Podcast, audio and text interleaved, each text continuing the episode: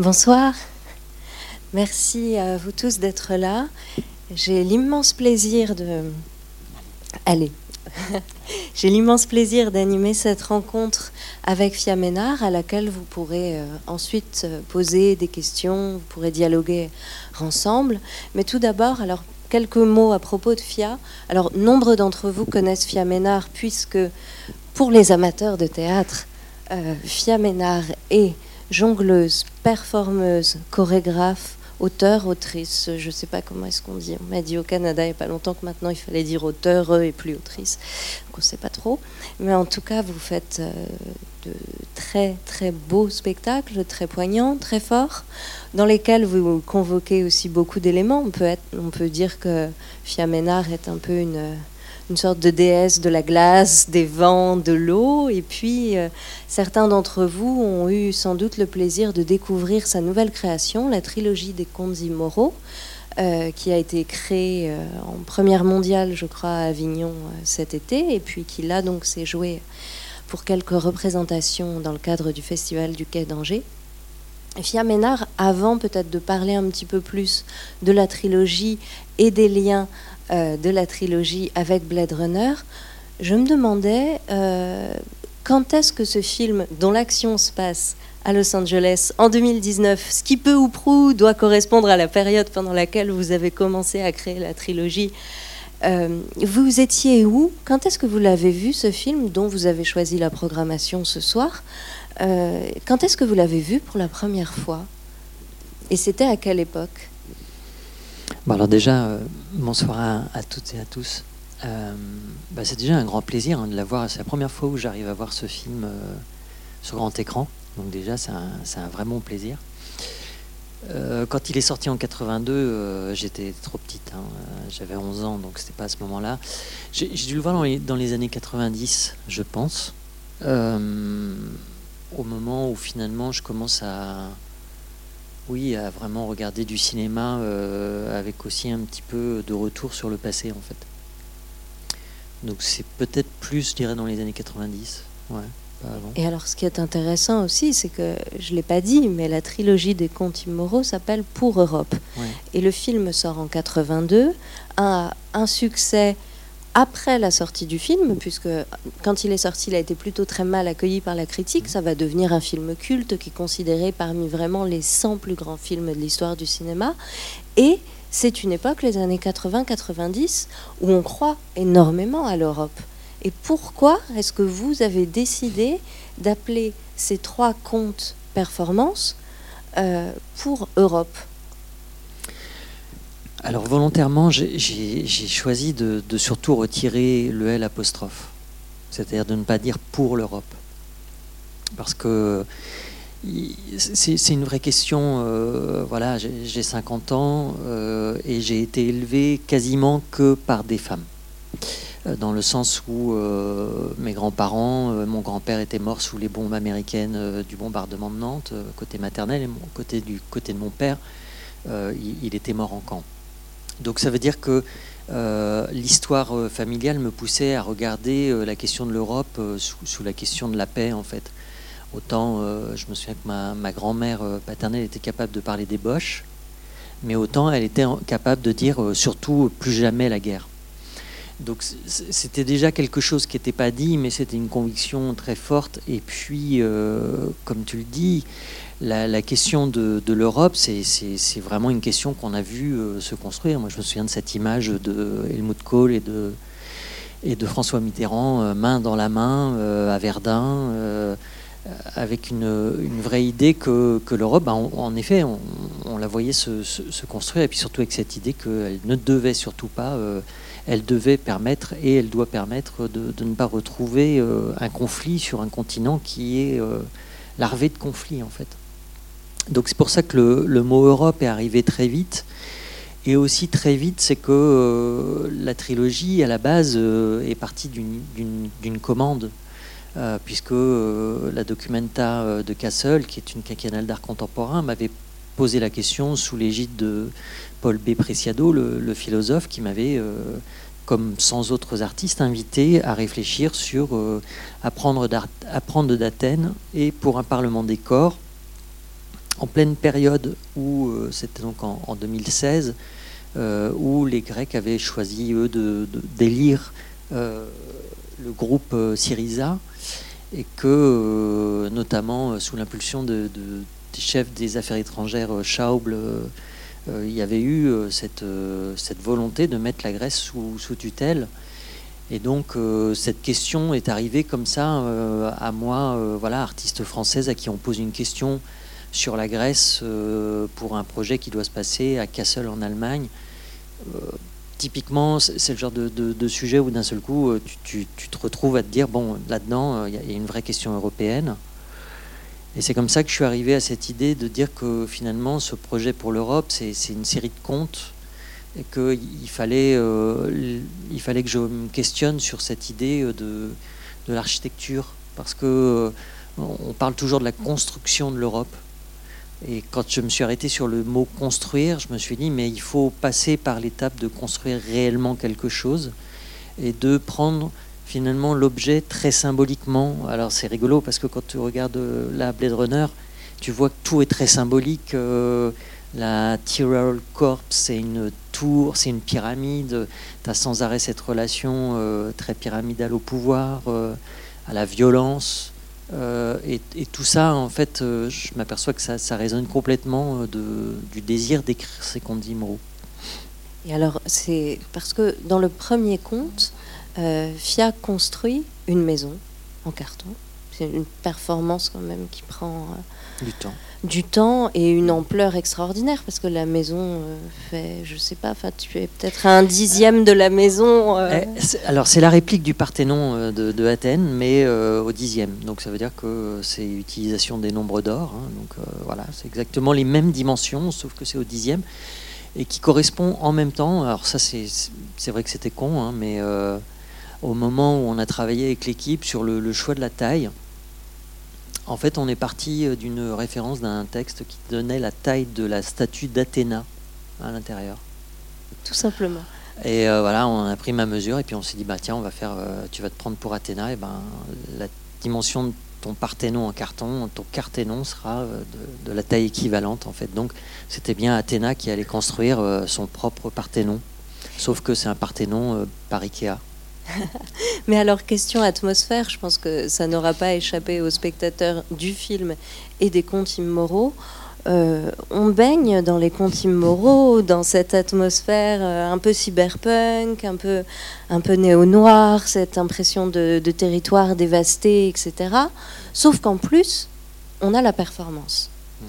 Et alors je me demandais, peut-être que tu as trouvé cette question un peu gênante et prétentieuse pour y répondre, mais la performance, Qu'est-ce qu'elle apporte en plus pour toi? Qu'est-ce que tu voulais apporter en plus avec la performance sur tout cet univers?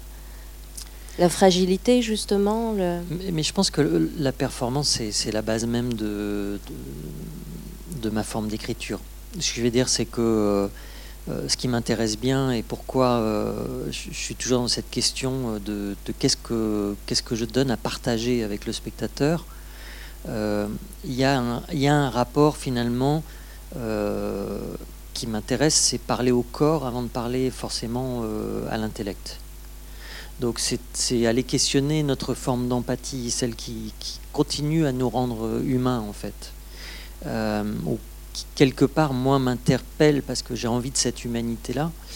Et dans la performance, il y a quelque chose aussi qui fonde finalement mon passage au départ ou mon entrée dans le monde du cirque c'est que euh, la performance n'est jamais gagnée, n'est pas, c'est pas quelque chose dont on est sûr. En fait, euh, l'échec est possible. Et, c'est presque quelque part aussi dire que c'est parce qu'il y a des spectateurs, parce qu'on le fait ensemble, parce qu'on éprouve ensemble l'objet, euh, que la performance existe. c'est ce qui donne finalement un rapport aussi très particulier pour moi à ma pratique, c'est que j'ai besoin de convoquer sans arrêt avec les acteurs avec qui je travaille, avec toute l'équipe, c'est euh, quelle va être la porte d'entrée pour que finalement vous ayez votre place. Et je crois que quelque part, on a tous envie et toute envie d'avoir un moment à vivre quelque chose qui, qui nous pousse euh, dans, dans, notre rapport. Je dis souvent, c'est, je, suis aussi à un endroit où j'ai besoin de sentir le vivant. Alors, besoin de sentir le vivant, souvent ça passe par le convoquer aussi euh, plein de modes. Alors ça peut être la douleur, hein, ça peut être, euh, ça peut être l'amour, ça peut être. Mais ce sont des, endroits qui, pour moi, me font sans arrêt dire voilà, ce que j'aime dans l'humanité, c'est au moment où l'être humain euh, me réaffirme son désir plus que tout de vivre, et dans son désir de vivre, il y a le combat. Et il y a un combat euh, voilà, qui, nous amène sans arrêt. Et je, trouve que d'ailleurs, voilà, ce qui est très beau euh, philosophiquement dans, ce, dans ce film, c'est ça, c'est que finalement, ces répliquants, ils ne demandent qu'une chose, à être comme les autres et à pouvoir vivre comme les autres. Et c'est cette question aussi qui, qui nourrit vachement le, le, désir de la performance. C'est aussi un moment de partager ensemble le désir d'aller plus loin de re-questionner le possible de l'humain. Euh, je veux dire, au moment où on est euh, très lié de plus en plus à, euh, je ne sais pas, dans tout ce que j'ai pu vivre pendant ce confinement, je n'ai été satisfaite de rien. Donc, à aucun cas le virtuel, aucun cas l'absence de contact avec les autres ne m'a éprouvé un plaisir. Donc c'est bien le rapport le plus franc pour moi, c'est bien de, c'est finalement euh, si la ville était vide, je chercherais l'être humain pour aller avec euh, l'être humain euh, continuer à, éprouver ce que c'est que la vie, la possibilité de la vie. Et puis il y a aussi la démarche du, détective joué par Harrison. Ford dans le film, qui quand même va finalement autant à la rencontre de Rachel que de lui-même. Et là, moi, en voyant Blade Runner, enfin évidemment, j'ai pensé à la fin de la trilogie où euh, tu apparais sur scène, mhm. nu, mhm. et où on a vraiment... Euh, la troisième partie s'appelle La rencontre interdite. On pourrait en dire deux mots aussi si tu veux bien, mais c'est quand même très fort aussi parce qu'on voit, on est un petit peu dans une situation mhm. assez analogue finalement, celle dans laquelle se retrouve Harrison Ford, qui finalement va plus à la recherche de lui-même, de qui il est mhm. et de ce qu'il peut accepter et de ce qu'il accepte sans imaginer qu'il l'aurait accepté d'ailleurs peut-être. Mais je, mais, je pense que c'est une question que, qui n'est pas que personnelle. Je crois qu'elle est. On, est sans arrêt à se questionner par rapport à la société en fait. Donc euh, à, se positionner par rapport à la société et dans la société. On a envie de faire partie de la société, mais en même temps, euh, on a envie d'être reconnu comme, comme individu, comme particularité. Il y a, tout ça. Je trouve, que dans cette thématique des répliquants, dans cette thématique, il y a plein de choses qui se soulèvent. C'est assez génial aujourd'hui de revoir le film encore euh, après avoir créé, tu vois, justement, parce que dans, dans, une rencontre interdite, au moment où d'ailleurs c'est assez fou, parce que donc j'ai commencé ce projet il y a 5 ans. il y a 5 ans, j'ai nommé les contes Maison Mère, partie 1, Temple Père, partie 2, Rencontre interdite, partie 3. Je n'avais pas du tout, euh, entre-temps, passé euh, cette épidémie. Donc j'avais pas du tout le même point de vue. Aujourd'hui, quand je fais la rencontre interdite, je, le marque comme un acte autant politique en disant, voilà, le rideau se tombe derrière moi, je me retrouve quoi, moi, être humain, dans le plus simple appareil, c'est-à-dire dans non plus, euh, l'artiste, non plus, mais simplement euh, la femme, euh, au milieu des autres spectateurs, face au fait d'avoir été mis dehors, d'avoir été mis dehors du théâtre, d'avoir été interdit du lieu de culture, d'avoir été interdit du cinéma, de, et donc quelque part de mon propre culte, de me dire le théâtre est un endroit que je cultive. Donc c'était pour moi évident d'aller à, cette, à ce chemin-là. Ce qui est sûr, c'est que dans, euh, dans cette rencontre, euh, à la base, j'imaginais complètement une, une, relation qui était beaucoup plus de me dire, et c'est peut-être ça qui est fou quand je regarde encore aujourd'hui, euh, il y a cinq ans de ça, lorsque j'écris le synopsis de la trilogie, j'imagine que vous allez être dans un espace où il y a quelqu'un, vous sentez sa présence, et vous ne savez pas si vous voulez la rencontrer. Et quelque part, c'est assez fou, maintenant après cette épidémie, ou pendant cette épidémie, Je me dis presque que c'est presque ça qu'on ne voulait pas rencontrer, comme si on était déjà à se dire que notre, notre rythme, notre vie nous amenait de toute façon à quelque chose qui, qui nous pendait au nez. Et, donc voilà, ce sont des endroits comme ça très particuliers de la création quand le chemin se fait et que ça croise un autre, euh, un événement, un élément qui va changer le, la, donnée même. Et après, euh, c'est assez rigolo parce qu'on a l'impression dans ce film de cette pluie noire, et en effet, il y a cette euh, pluie noire euh, sur, le, sur le rideau, ouais. avec cet espace que j'ouvre peut-être d'une sorte de petite fenêtre en disant c'est toujours là, mais, mais c'est derrière. En essayant toujours évidemment de, de, de maintenir le, le sens de l'humain. Oui, mais c'est aussi là où euh, c'est important, mais au même titre que bon, pour ceux qui ont vu la pièce et, d'autres pièces, euh, je, crois que le moment où l'humain réapparaît, c'est quand on, fait ressortir aussi l'absurdité. Et, je crois que la trilogie est pleine d'absurdité, et, c'est ce qui est bon. Je crois qu'il n'y a que l'être humain qui est capable de l'absurdité. Euh, l'animal n'est pas capable de l'absurdité nous, nous sommes incroyablement absurdes et c'est génial à voir. Moi, je, me réjouis de cette absurdité. Euh, parce que c'est celle, c'est celle qui nous rend sans arrêt aussi cette relation euh, euh, à notre innocence. Et, c'est très beau d'ailleurs quand on regarde là, quand ils sont chez J.F. Sébastien, tous ces jouets, tous ces personnages, tout, toute cette ce monde très enfantin, euh, très, très gore. On a l'impression un peu d'être chez Hans Belmer ou euh, dans, quelques artistes euh, très tortueux comme ça. Mais ça, c'est toute une fantasmagorie ah, avec laquelle tu adores jouer aussi. Bien sûr, bien sûr. Alors après, on voit, par exemple, typiquement, le, masque que je me fais dans, dans Maison Mère vient totalement de, du souvenir de Pris euh, qui pour moi était vraiment l'icône. Euh, je pense au moment où je l'ai vu, euh, ça devait être un peu comme en, comment elle s'appelle cette actrice qui jouait dans Chapeau moment et bottes de cuir. ah oui. Hein Emma Stone, dont j'étais follement amoureuse. Et puis en même temps, voilà, d'un seul coup, on fantasme. C'est le fantasme du super-héros. J'adore quand elle fait ce, ce, ce, masque comme ça. C'est une beauté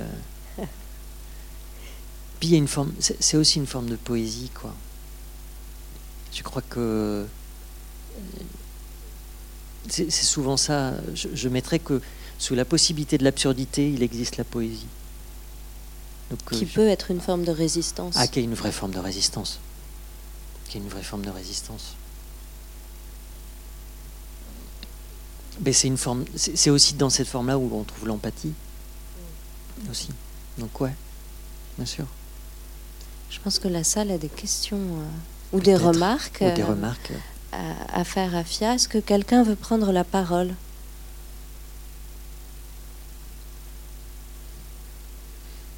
Pour une question ou une suggestion On peut aller au bar. Est-ce que, vous aviez vu le film euh, Est-ce qu'entre est-ce que, parce que là, vous, vous, parlez de ce film en référence comme, comme un film qui reste, euh, qui vous a marqué et qui, et qui, se, qui ressort dans, dans, dans vos performances. Est-ce que vous l'avez, donc vous avez fait votre, euh, vous avez commencé votre création il y a cinq ans. Est-ce que vous avez vu, revu le film euh, Est-ce que là, c'était, vous l'aviez pas vu depuis très longtemps ou est-ce que vous l'avez vu pas vu, Je l'avais pas vu depuis très longtemps. Euh, je crois pas l'avoir vu avant, depuis la en, période de création. Euh, pas du tout. Et est-ce que ce sont des choses qui sont euh, euh, conscientes ou est-ce que c'est il y, y, a une conscience qui revient après? Dire, je sais pas si je suis très claire. Alors là, typiquement, pendant toute la séance, c'était des flashs en permanence. Mais c'est revenu en regardant le film. bien sûr. C'est-à-dire qu'il y, y, a plein de choses qui restent comme. mais, mais en fait, il y a des tas de, il y a des tas d'éléments de film comme ça où par exemple, déjà dès la première image, c'est-à-dire euh, sur le traitement de la lumière, par exemple, regardez les faisceaux qui, qui, sont régulièrement, finalement, Temple Père, le rôle de Inga, cette dominatrice qui est sans arrêt sous la lumière, suivie euh, on va retrouver euh, sans arrêt des figures. Pour moi, d'un seul coup, c'était des flashs en me disant, au moment de la création, euh, que ce soit avec Eric Soyer, le créateur Lumière avec qui on dialoguait, je m'aperçois que lui comme moi, on était empreint de ces endroits-là. Et que c'est assez fou de pouvoir sans arrêt... mais, mais en fait, c'est ça. Ce que je veux dire, c'est que nous, nous sommes de toute façon, toutes et tous, euh, complètement imprégné de culture. C'est incroyable. Je dis souvent qu'on ne se rend pas compte à quel point on est imprégné. Je vous raconte juste l'anecdote comme ça. Il, y, a très très longtemps, j'avais entendu, c'était une émission de, Daniel Mermet à l'époque qui s'appelait Là-bas si j'y c'était sur France Inter. Et il avait euh, régulièrement des émissions où il, et un jour, je me souviens, il interviewait une vieille dame qui racontait que lorsqu'elle était enfant, euh, il n'y avait qu'une image dans sa maison, et c'était le calendrier des PTT, donc le calendrier de la Poste. Et c'était euh, la seule image qu'il y avait pendant une année, parce qu'elle vivait dans une famille très pauvre, mais voilà, il y a le calendrier comme ça. Et elle pouvait raconter, décrire l'image de chaque année en disant 1905, c'était telle image, c'était ça, les couleurs, les détails, les trucs comme ça. Et en fait, moi, j'avais été complètement subjugué en me disant c'est fou, je serais incapable de décrire une image à ce point-là, parce que j'en ai tellement mangé, on en mange tellement d'images qu'on est incapable. Mais en, fait, non. En fait, c'est pas ça. C'est qu'on les prend, elles sont imprégnées, on les a, et d'un seul coup, quand vous faites un travail de création, euh, vous vous apercevez que tout ce que vous créez n'est qu'une matière transformée, que tout ce qui vous pousse à créer n'est sans arrêt qu'une sorte de, de, mélange, de malaxe de, tout ce que vous avez déjà vécu ou entretenu ou questionné et qui viennent se mélanger. Et, et je crois que c'est ça en fait. C'est-à-dire que c'est ce qui donne aussi la résultante de faire que le théâtre, pour moi, est l'endroit où je viens sans arrêt ramener des images de la société ou des, des idées de ce que c'est que la société ou des points de vue de l'être humain euh, avec la possibilité de le confronter avec votre propre conscience, votre propre conscience collective de ce que nous vivons euh, à l'intérieur. Donc c'est là où après c'est une matière euh, extraordinaire de à chaque fois de regarder un film comme celui-ci, mais j'aurais pu choisir, je sais pas, le, miroir de Tarkovsky, où dedans, à chaque fois que je le revois, je, revois que j'ai eu envie du vent parce que j'ai vu le miroir de Tarkovsky et j'ai vu que cet homme qui partait, qui était amoureux de cette femme, ne se retournait pas et que c'était le vent qui venait. Et, d'un seul coup, c'est là où la poésie vous saisit.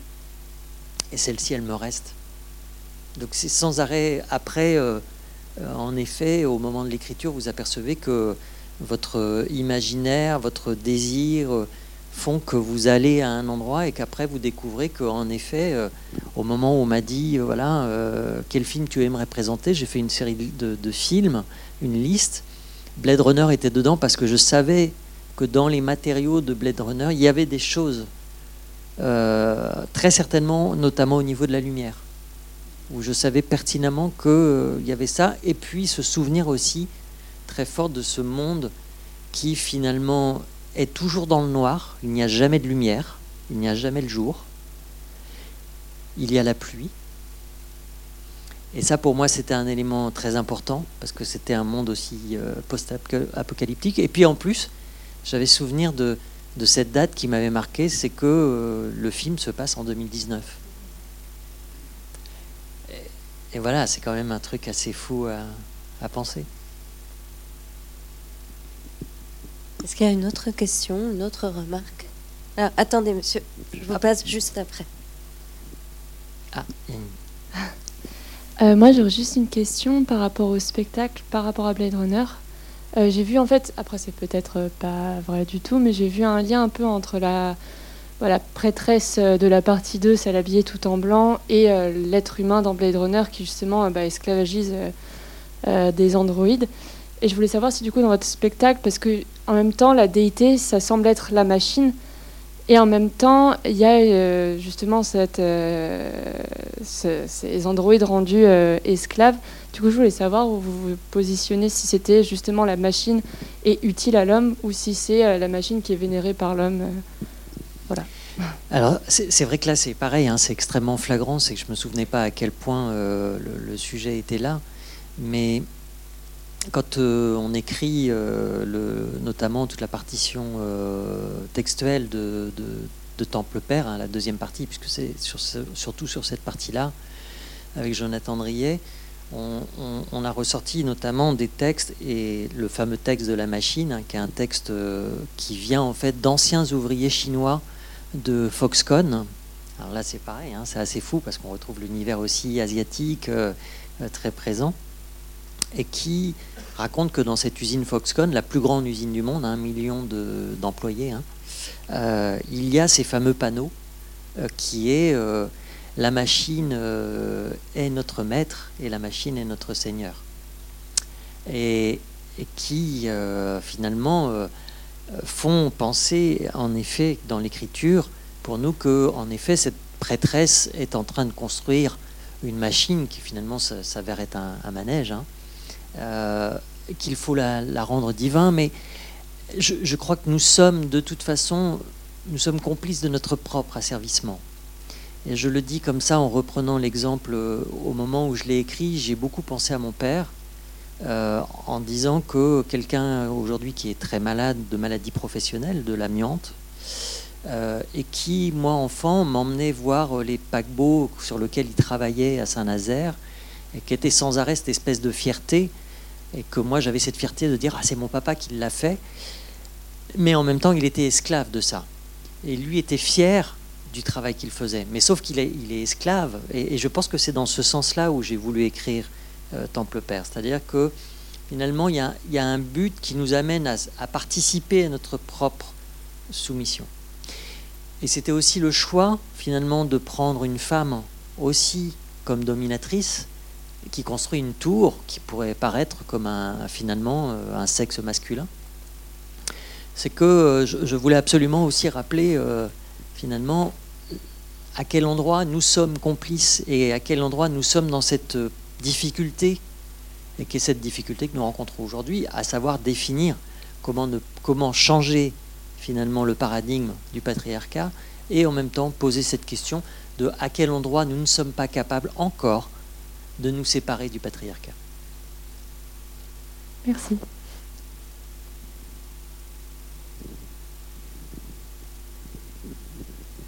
Est-ce que la, la figure du répliquant est, une chose qui vous a particulièrement intéressé dans, dans ce film? C'est-à-dire l'homme qui fabrique un autre homme, qui, euh, enfin un ersatz d'humain, euh, il y a quelque chose d'assez fascinant par rapport à l'intelligence artificielle, à tout ce qu'on, tous les, ces, préoccupations euh, postmodernes. Oui, alors c'est rigolo parce que je m'aperçois que en vous écoutant sur cette question-là, tout de suite j'ai repensé plutôt à la première fois où je l'ai vu et à quel endroit j'étais touché. Euh, j'étais très touché par le personnage de Rachel.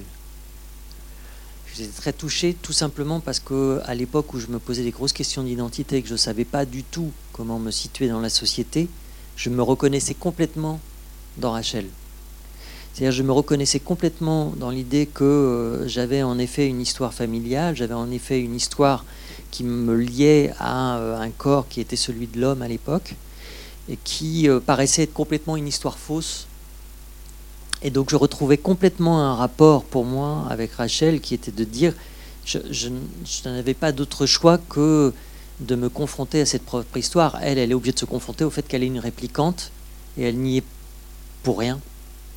Et moi, je me retrouvais face à cette question d'être à la fois à l'époque un garçon et de n'y être pour rien et de me sentir finalement impossible d'accepter cette situation. Et je pense que c'est vraiment ça qui m'a toujours touché dans le caractère de la réplicante, plutôt que de euh, son caractère dans l'intelligence artificielle ou euh, dans les nouvelles technologies, dont finalement, à la lecture euh, de Philippe Cadix, on, sait que tout ce qu'il a pu écrire, finalement, on, pourrait le, on, le verra un jour, finalement. Mais au même titre que on, sait que la plupart de nos films de science-fiction deviennent désuets de plus en plus vite.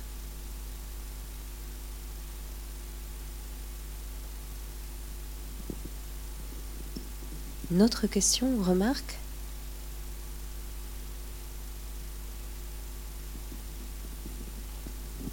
Euh, bonsoir. Euh, moi, j'ai vu votre spectacle hier soir euh, alors euh, formellement, euh, c'est vrai qu'il y a plein de choses qui se, qui se percutent entre ce qu'on a vu ce soir et hier. Mais moi, ce que j'ai trouvé qui était le plus fascinant, c'est le son. Enfin, votre, votre, parce qu'en fait, vous jouez beaucoup, évidemment, Europa sur les différentes langues. Ça bascule d'une langue à une autre. Et là, je me, me rappelais plus non plus que Blade Runner jouait à ça à tout bout de champ, en passant d'oriental à, des, musiques et puis des tout petites euh, euh, passer de quelque chose de Vangelis à leur trait euh, hyper qui, qui, balance haut et puis à d'autres moments des, petits, des petits morceaux de choses qu'on écrase du bout du talon et qui finit par être aussi, aussi percutant. Et, et, je crois que c'est ce que vous avez fait hier aussi, avec vos jeux de micro et, et la chanteuse lyrique extraordinaire. Donc je trouve que c'est peut-être encore plus euh, moi pour le son, hmm. que limite pour l'image, même hmm. si on avait aussi.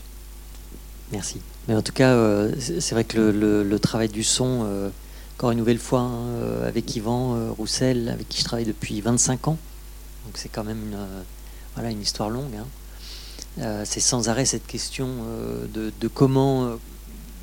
mais c'est la même chose que dans le film, je me dirais, de qu'est-ce qu'on qu'est-ce qu'on donne à, parcourir, parce que c'est c'est mal axé. Ce que je veux dire, c'est rigolo. Il y a quelques jours, je suis allé voir le Dune donc euh, de Denis Villeneuve, où le son euh, tabasse à n'en plus finir et ainsi de suite.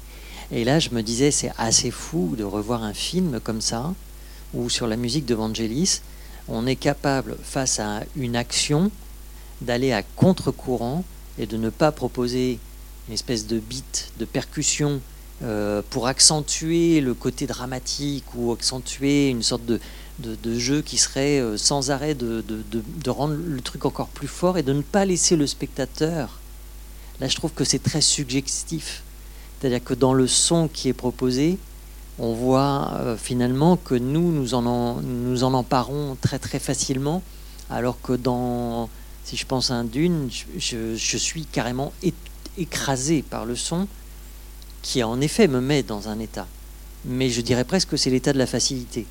C'est-à-dire qu'au au, final, je suis, quand je suis écrasé à terre, c'est sûr que j'ai pas trop de mal à, le sentir.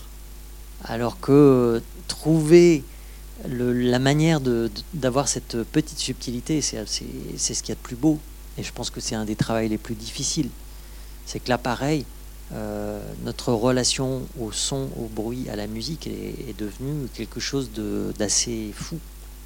Euh, et là, sur un film comme ça, on peut s'apercevoir qu'entre, euh, il y a combien? 40 ans qu'il a été fait ce film? Presque C'est assez génial de voir euh, l'évolution du traitement du son dans un film de science-fiction. Et que même, je trouve, sur les effets spéciaux, là, on est encore dans de la maquette, on est encore dans des trucs où on sent une maladresse mais il y a un truc profondément euh, vivant, quoi. Il y a un truc où je me dis, tiens, on pourrait faire ça dans notre salle de bain, quoi. Il y, a un truc assez rigolo avec une lampe. Euh, et, c'est ça où c'est touchant, en fait. Et la musique, justement, Fia, est-ce que il t'arrive de faire attention, de, de, de t'en défier un petit peu aussi? Ah, mais tout le temps. L'endroit où je fais le plus de retours euh, c'est toujours sur le son. Parce que parce qu'il y, a un truc aussi, euh, c'est presque, je parlerai un peu en termes de cuisine. Euh, faire un spectacle qui dure trois heures, comme la trilogie des Conzimoro pour Europe. La grosse question, c'est que trois heures, c'est, je, je, vous demande trois heures de votre temps. donc ces trois heures-là, il faut savoir les gérer, il faut, il faut, il faut savoir être euh, humble à cet endroit-là et dire ok, si je propose ça, est-ce que Est-ce que j'ai besoin euh, de dire qu'à la fin tout le monde va crier euh, oui, oui, ou non, de, laisser aussi vivre les choses Donc ça veut dire nourrir de manière à, ce que faire au, fur et à mesure, on ne soit pas sevré, que l'on soit aussi prêt à, encore accepter. Ce que je veux dire quand je disais sur le, par exemple sur le Dune de Denis Villeneuve, euh, il y a un moment, euh, j'en ai pris tellement que de toute façon, euh, le reste, c'est de la bouillie, quoi. Je suis incapable de dire à quel moment il y a eu un son qui m'a plu, une musique qui m'a plu. Non, j'ai une bouillie. Euh, donc ça veut dire que c'est bien le travail aussi euh, que nous, nous devons faire. C'est sans arrêt tenir compte que vous, vous arrivez face à quelque chose que nous, on connaît, mais que vous, vous allez découvrir. Et comme à chaque fois, dans quelque chose qu'on découvre, il y a des choses sur lesquelles on peut être mal à l'aise ou des choses où on peut être euh, complètement euh, dans le désir de rester à cet endroit-là. Donc ça veut dire sans arrêt aussi euh, comprendre que il faut laisser l'espace. Et l'espace le plus important, c'est vous laisser l'espace. Et c'est pour ça que je, travaille dans le théâtre. C'est que le théâtre, c'est l'endroit où justement je sais que je, je vais sans arrêt essayer de vous laisser l'espace. Je veux dire, hier, quand je sais pas, ce rideau s'ouvre et qu'on est dans un clair-obscur, vous êtes dans le clair-obscur. Et vous êtes dans ce moment euh, qui peut rester un temps infini à regarder, euh, parce qu'il y a ce chant qui est presque le chant d'une sirène, qui nous raconte que euh, dans la première soupe de l'espace est né le quarks, et que tout ça, il y a une sorte de, folie, et en même temps, c'est comme si on vous emmenait dans un rêve, et, et- c'est un rêve qu'on vous propose. Donc ça veut dire que vous laissez l'espace et qu'à un moment, on sent qu'il y a juste besoin de faire qu'on entende sa voix qui fait... Et juste on reprend la boucle et puis ça nous suffit. Il n'y a pas besoin d'en mettre plus. Et après, elle, elle improvise. euh, Et c'est merveilleux. Mais cette extrême attention à l'attention du spectateur, tu parlais du théâtre, mais je me demande si ça viendrait pas plutôt de ton passé euh, de jongleuse, de, de circassienne. Du coup, il y a le rapport, euh, le rapport au temps et à l'attention du spectateur qui est très différent. Enfin, où il y a une médiation aussi, où il y a Non, Où je il y crois avait du danger. je crois que justement, euh, le- le- l'endroit, il est peut-être complètement à l'opposé. Parce que dans la dans l'art du cirque, dans l'art de la performance circassienne, euh, il y a un rapport qui se joue, c'est que euh, il y a d'abord la virtuosité. Donc tu attends de l'artiste qu'il ait une virtuosité ou elle ait une virtuosité. Et la deuxième, c'est que dans, euh, dans sa pratique, il y a de sans arrêt gagner, euh, faire de plus en plus fort. Et puis il, y a y a la limite du plus en plus fort, c'est qu'on attend la chute. Donc on- est aussi dans un rapport, euh, voilà, qui, est un rapport de tension, parce que on, on veut, on veut que l'artiste y arrive, mais en même temps on souhaite l'échec parce que l'échec c'est rappeler qu'on est des êtres humains. Et donc ça se joue pas tellement au temps. Le temps, il se joue justement dans la possibilité, dans le théâtre, à un moment d'endormir. Je dis souvent que euh, je commence mes pièces au moment où je sais avec quel anesthésiant je vais vous endormir. Euh, pour ceux qui ont vu, euh, je sais pas, des pièces, par exemple, les pièces avec les, pièces du vent, Vortex, l'après-midi feu, les pièces avec le sac plastique, par exemple, euh, si je prends cette pièce-là, les premières minutes sont très longues parce qu'on voit quelqu'un en train de découper un sac plastique, scotcher le machin, c'est très laborieux. Et puis finalement, au moment où la, la petite boule que j'ai fait à la fin se met au milieu et se met à bouger, se met à danser, l'anesthésie. Vous avez oublié le monde parce que d'un seul coup, le temps qu'il a fallu pour construire, c'est le temps qu'il vous a fallu pour comprendre où vous êtes. Une très belle expression brésilienne que j'ai apprise qui dit le corps voyage en avion, la tête voyage à pied. Et si vous prenez cet exemple-là et vous l'appliquez à tout, c'est-à-dire que vous arrivez au théâtre, mais vous avez déjà une journée derrière vous qui fait que cette journée vous a marqué de plein de choses et au moment où vous vous asseyez, vous êtes encore dans un état qui n'est pas celui d'être présent, vous êtes encore dans l'état de ah mince, est-ce que j'ai bien fermé la voiture? Est-ce que j'ai coupé le gaz? Est-ce que j'ai fait ceci? Ah non, pince. Ah bah tiens, il y a un tel là. Et en gros, on n'est pas dans le présent, on est encore dans un décalage. Donc ça veut dire que l'anesthésie, c'est l'endroit que je vais provoquer, au même titre que par exemple dans la trilogie, eh ben, le, tour de cet Athéna punk qui s'arrête, qui marche très lentement, crée une sorte d'attente qui fait genre, eh ben, en espérant que ça va pas être comme ça pendant tout le spectacle. Et cette sensation-là, cette sensation de peur de l'ennui, c'est une sensation qui m'amène à l'anesthésie et qui me permet à un moment d'attaquer le sujet.